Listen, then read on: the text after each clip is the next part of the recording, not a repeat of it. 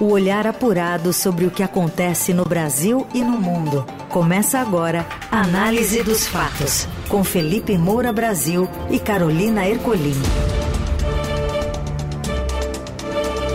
Olá, sejam bem-vindos. Começando por aqui mais uma edição do Análise dos Fatos, noticiário comentado que traz as notícias que importam no meio do seu dia, de forma resumida e também comentada. Tudo bem, Felipe? Bom, boa tarde. E de forma sempre alegre, Carol, apesar das notícias muitas vezes tristes, salve, salve. Melhores ouvintes, equipe da Eldorado FM, estamos junto para mais uma análise dos fatos que logo em seguida fica disponível nas plataformas de podcast. Vamos com tudo. Vamos lá. Destaques desta quinta, 10 de agosto. Equador declara estado de exceção e mantém eleições após candidato à presidência ser assassinado. OEA e líderes internacionais condenam atentado a 11 dias da eleição. O governo recorre ao Centrão para assumir maioria da CPI do MST. Grupo troca candidatos e esvazia comissão de olho na reforma ministerial. E mais, indígenas e quilombolas usam drone, aplicativo e GPS para se proteger do Comando Vermelho na Amazônia.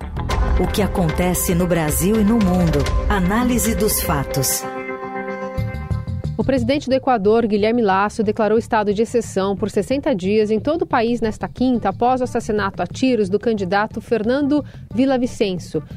A medida foi tomada para garantir as eleições gerais que seguem marcadas para o dia 20 de agosto. Vila Vicencio era um jornalista, estava cercado por seguranças e foi morto ao sair de um comício em uma escola na cidade de Quito ontem.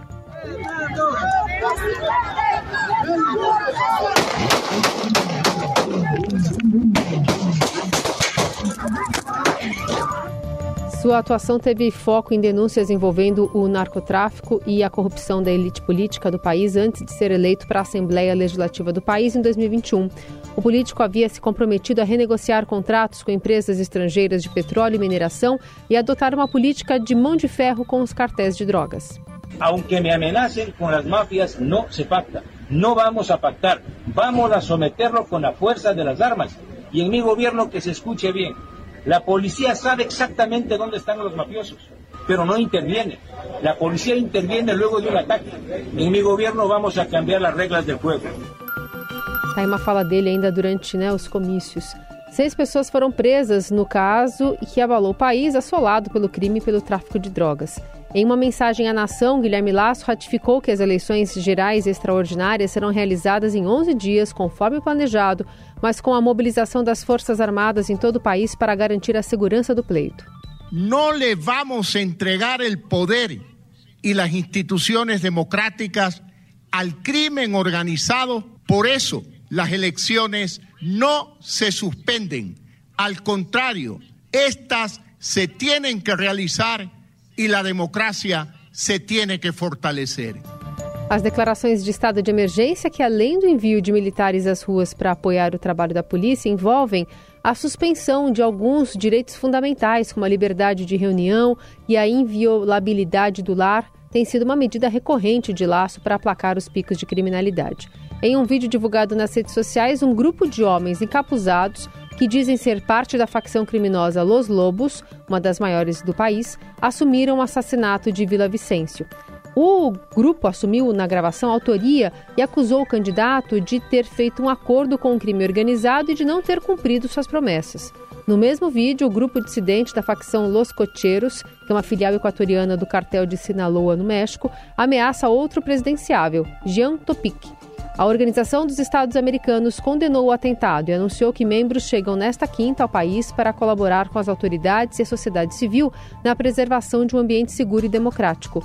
No Brasil, a morte do candidato foi classificada como chocante pelo presidente do Senado. Segundo Rodrigo Pacheco, o atentado exige reflexão no Brasil porque a política não é guerra.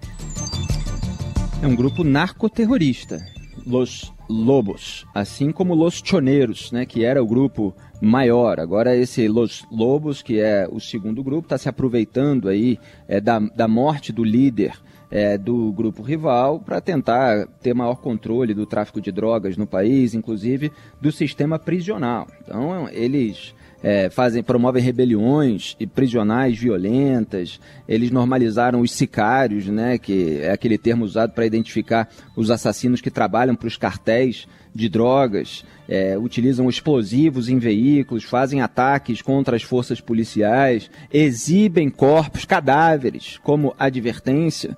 E o Equador está absolutamente tomado pelo crime organizado.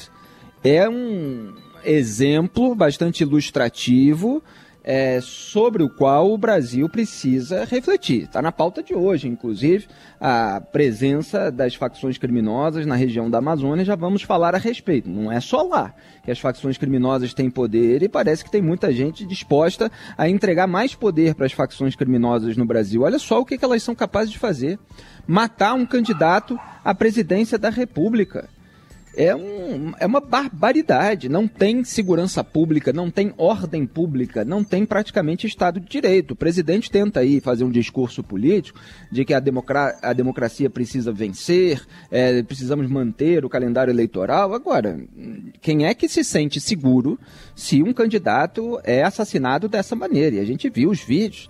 Ele estava num evento dando um discurso, um discurso inclusive contra o tráfico de drogas, falando praticamente que não ia se curvar, eles que viessem, etc. E eles vieram e acabaram matando. É, então, o crime organizado, é, eu até estava comentando no Twitter, calou no Equador uma voz rara na América Latina. E por quê que é uma voz rara? Porque era um líder sindical, alguém do campo da esquerda, mas que denunciava traficante de droga, denunciava corrupção, denunciava esquema de suborno era alguém que se voltava contra isso, ao contrário do que a gente vê acontecer aqui no Brasil, de ambos os lados, inclusive. Aliás, é, o Vila Vicêncio era crítico tanto do Lula quanto do Bolsonaro.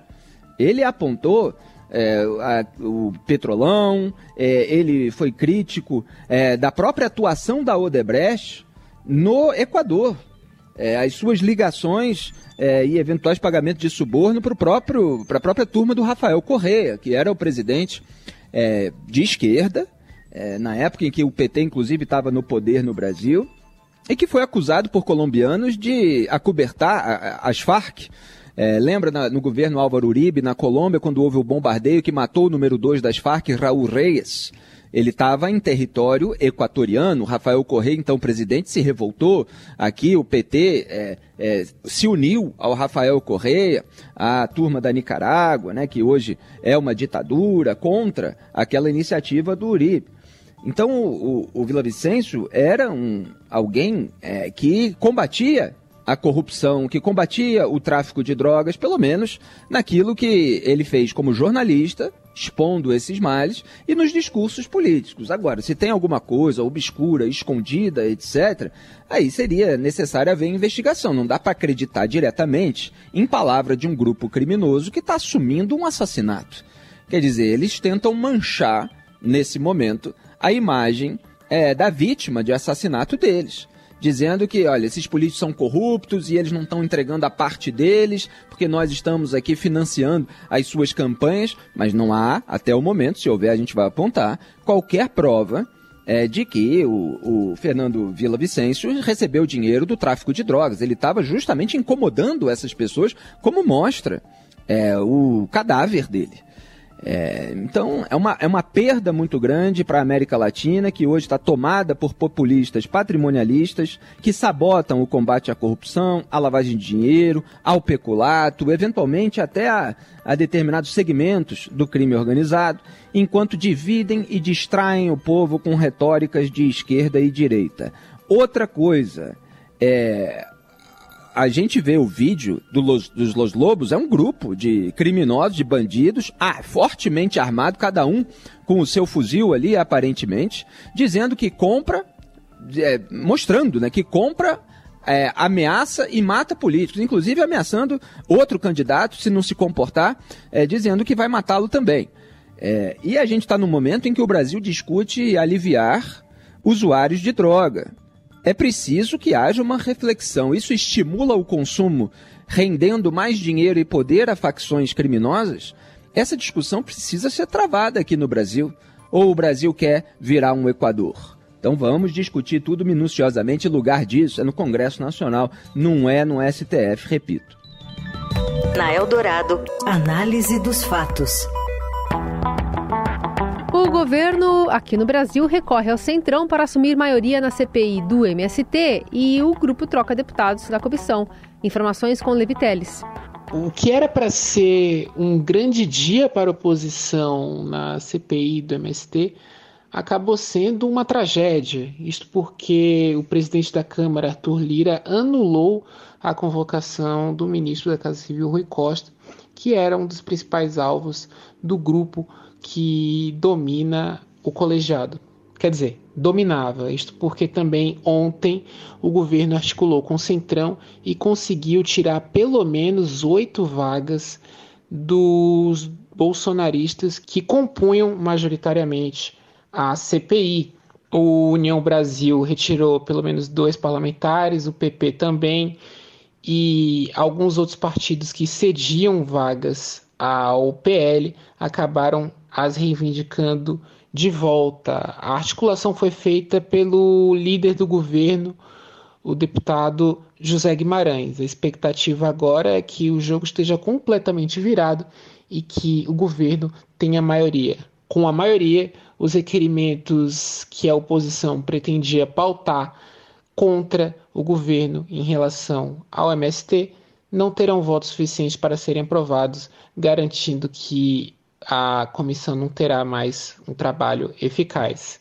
O relator da CPI, deputado Ricardo Salles, falou inclusive que não pretende mais adiar ou prorrogar o prazo da CPI por mais 60 dias. Uma comissão investigativa tem até 120 dias de trabalho, com mais 60 de renovação. Nós não podemos querer prorrogar algo cujas pernas foram amputadas. Né? Essa manobra regimental, essa manobra partidária, essa manobra política, que de certa forma ocorre no âmbito dos partidos que querem ingressar no governo, claramente essas mudanças são para agradar o governo por isso fazer a migração desses partidos, que até agora se dizem neutros, para a base do governo. Portanto, cabe agora à oposição tentar rearticular, uma vez que é possível, já que as lideranças podem alterar o nome dos indicados a qualquer momento. Olha, é, foi fundamental o trabalho da CPI do MST até aqui, principalmente nesses dois últimos dias, quando houve os depoimentos de Noêmia José dos Santos e Vanusa dos Santos de Souza, além de Joviniano José Rodrigues, quer dizer, assentados e ex-militantes do MST que estão relatando aquilo que integrantes do movimento fazem, que são abusos, opressão, intimidação, chegando até a momentos de violência física. Isso relatado não é por bolsonarista, não é por gente que supostamente quer macular a imagem da esquerda, etc. É por pessoas simples, pessoas humildes, inclusive duas mulheres, uma delas preta. Não é o PT que se diz defensor das mulheres, defensor das minorias. Ele ignora essas pessoas? A Noêmia dos Santos, a Vanusa dos Santos? Ouçam esses relatos. São relatos estarrecedores, porque eles confirmam aquilo que quem tem os pés na realidade expõe há décadas, como nós fazemos no jornalismo.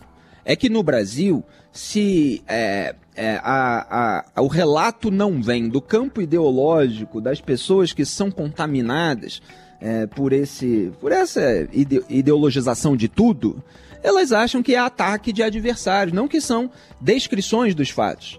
Então, incomoda muito cada grupo político e cada campo ideológico quando o relato da sujeira deles vem do seu próprio grupo, vem do seu próprio campo.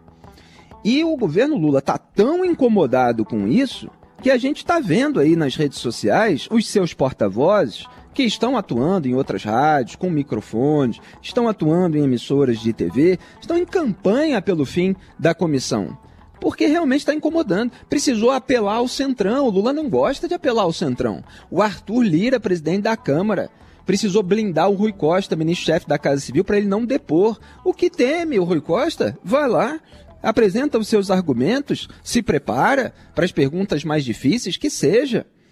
Não espero dele que conte todas as verdades sobre o histórico de aliança do PT com o MST, mas não encarar, fugir e o Arthur Lira é, dar o argumento de oh, não tem uma relação com o ministro, etc. Ora, foi governador da Bahia, a Carolina Detone, deputada federal, então fez um, um outro requerimento, porque o primeiro tinha sido o Ricardo Salles, e contornou as restrições feitas pelo Arthur Lira, fez um, um requerimento mais robusto, e é complicado agora o Rui Costa fugir.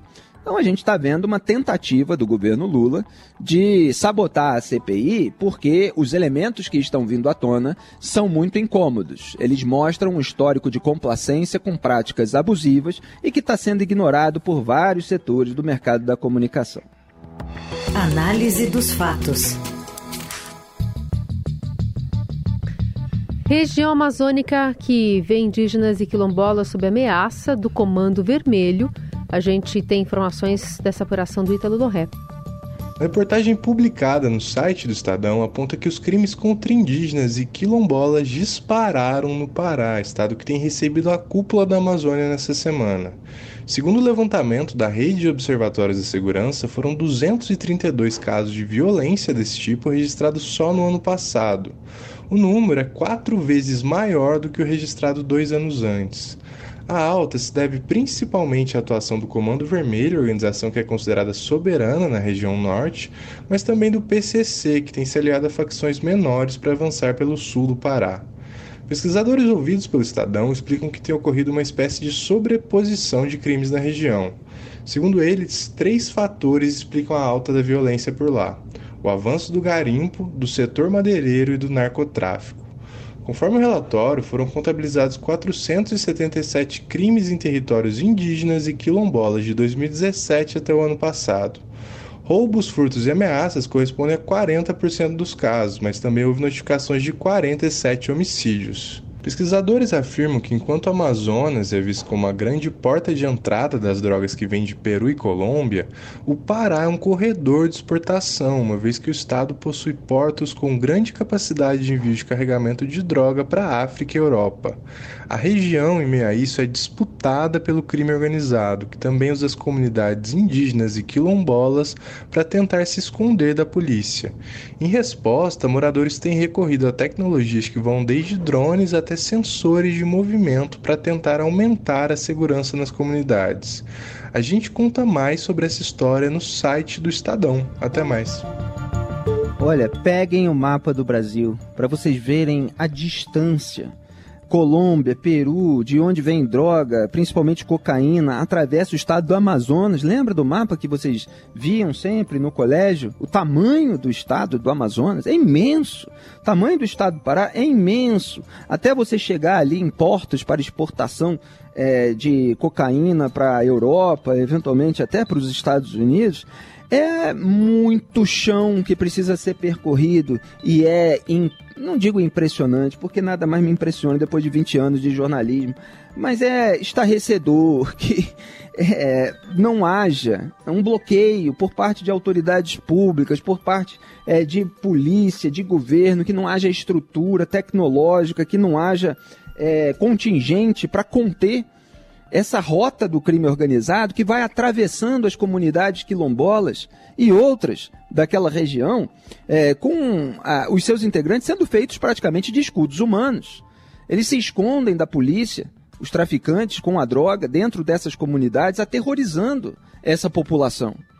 E nós estamos no governo Lula, que diz defender as minorias, os povos originários, etc. O Lula estava lá nessa semana, falei aqui no programa, em Belém, nesse encontro aí, supostamente defensor é, é, de, de, defesa do meio ambiente. Mostrei que era tudo bravata, tá aí, agora mesmo tem reportagem é, no Estadão com um professor da FGV, tá praticamente endossando aquilo que eu estava dizendo aqui no programa uma declaração fraca, típica do assembleísmo da esquerda latino-americana. E olha só o que está acontecendo naquela região, qual é a medida prática para combater esse mal tão grande que afeta os povos locais. É, em todo lugar decente do mundo, a discussão prioritária no debate público é fronteira.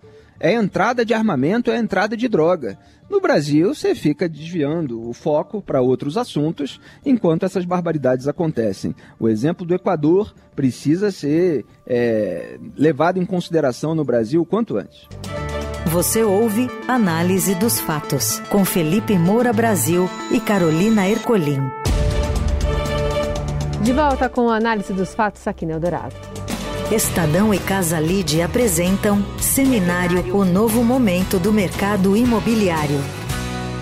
Leis do setor imobiliário são destaque no evento Grupo Lide. Gustavo Lopes acompanhou, traz informações para a gente. Boa tarde, Gustavo. Oi, Carol. Oi, Felipe. Na manhã desta quinta-feira, o Estadão, junto com o LID, realizou o seminário Real Estate sobre o novo momento do mercado imobiliário. O evento reuniu líderes empresariais, especialistas no mercado imobiliário para debater o impacto da instabilidade das leis no planejamento, tendências, vocações e desafios na expansão das cidades. Quem esteve presente foi o prefeito de São Paulo, Ricardo Nunes, que conversou com a gente e destacou a importância do novo plano diretor para a capital paulista. Mas eu acho que a gente avançou bastante porque nós colocamos para a cidade de São Paulo um contexto do plano diretor que traz a realidade da cidade em vários aspectos. Desde o aspecto de mobilidade, incentivando a construção nos eixos, desde o aspecto de proteção ambiental, que quando você faz a indicação de construções nos eixos, colocando a residência perto do trabalho, o trabalho perto da residência, a redução do tempo de transporte, você também ajuda a proteger o meio ambiente. O seminário foi uma parceria do LID com o Estadão. O presidente do Grupo Estado, Francisco Mesquita Neto, destacou a parceria do Estadão com o mercado imobiliário e as discussões trazidas em suas reportagens sobre o desenvolvimento sustentável das cidades. Nessa ocasião, é imprescindível ressaltar que os desafios de habitação e mobilidade em São Paulo são enormes e muitas vezes andam de mãos dadas. Porém, é fundamental reconhecer que esses desafios também trazem inúmeras oportunidades para todos. A crescente demanda por soluções inovadoras em habitação e mobilidade abre espaço para a criação de empreendimentos inteligentes e sustentáveis, que atendem às necessidades de vários segmentos do mercado e contribuem para uma melhor qualidade de vida. O seminário Real Estate Lead Estadão pode ser conferido nas mídias digitais do Estadão. Análise dos fatos.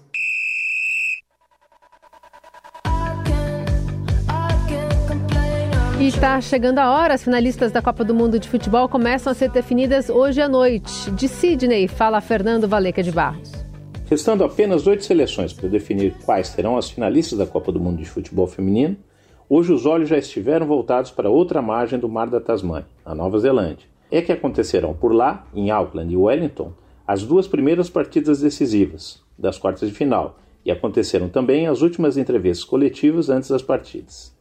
Pelo horário de Brasília, a bola começará a rolar às 10 horas da noite desta quinta-feira, com Espanha versus Holanda, em Wellington. A previsão é de um jogo disputado com muito equilíbrio. São duas seleções fortes, velozes e habituadas a se encontrarem. O forte do Holanda é o jogo coletivo, a força da Espanha, o talento das suas jogadoras. E se a badalada Alexia Putelas não está bem, o time tem Aitana Bonmati, atacante do Barcelona, para detonar os adversários. Ela fez exatamente isso contra a Suíça nas quartas de final. Segundo Jorge Vildas, o técnico da Espanha, em sua coletiva, suas jogadoras estão mais do que preparadas para enfrentar as holandesas com um único objetivo: seguir até a final desta Copa do Mundo de Futebol Feminino. O outro jogo do qual sairá um semifinalista será Suécia e Japão em Auckland, previsto para começar às quatro e meia da manhã pelo horário de Brasília. As duas partidas são jogos sem favoritos. Apesar de terem propostas bem diferentes, o Japão, que adora os contra-ataques, a Suécia, a força-velocidade, as duas seleções são consideradas candidatíssimas ao título. O Japão, que vem de uma vitória contra a forte Noruega e goleou a Espanha por 4 a 0 na fase de grupos, conta com os gols do atacante Minata Miyazawa para chegar às semifinais de uma Copa do Mundo de futebol feminino. Seria a primeira vez desde 2011, quando as japonesas foram as surpreendentes campeãs, ganhando dos Estados Unidos na disputa por pênalti. O problema para Miyazawa e suas companheiras é que a Suécia tem Jacira Musovic, simplesmente a melhor goleira do Mundial até agora com 1,80m de altura e muita agilidade, ela fez grandes defesas contra os Estados Unidos e deu sorte na disputa por pênaltis. Classificou o time. O que acontece no Brasil e no mundo. Análise dos fatos.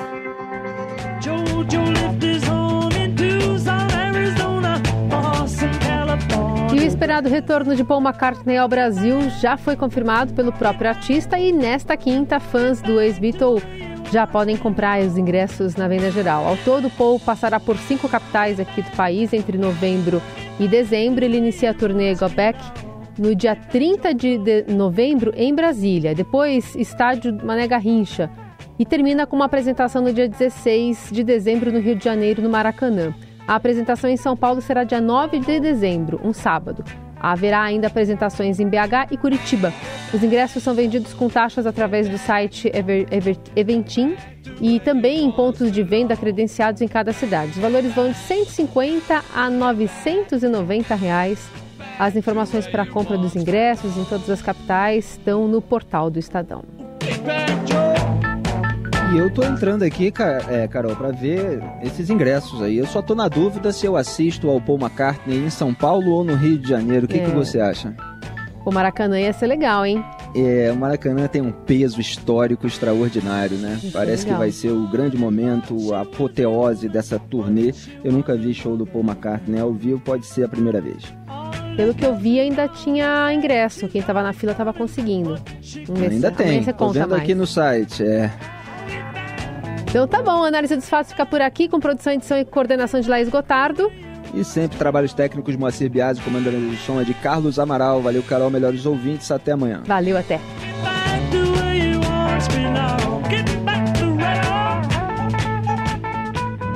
Você ouviu Análise dos Fatos. Se você perdeu esta edição ou quer ouvir de novo, acesse radioeldorado.com.br ou assine gratuitamente o podcast no iTunes, Google Podcast, Deezer ou Spotify.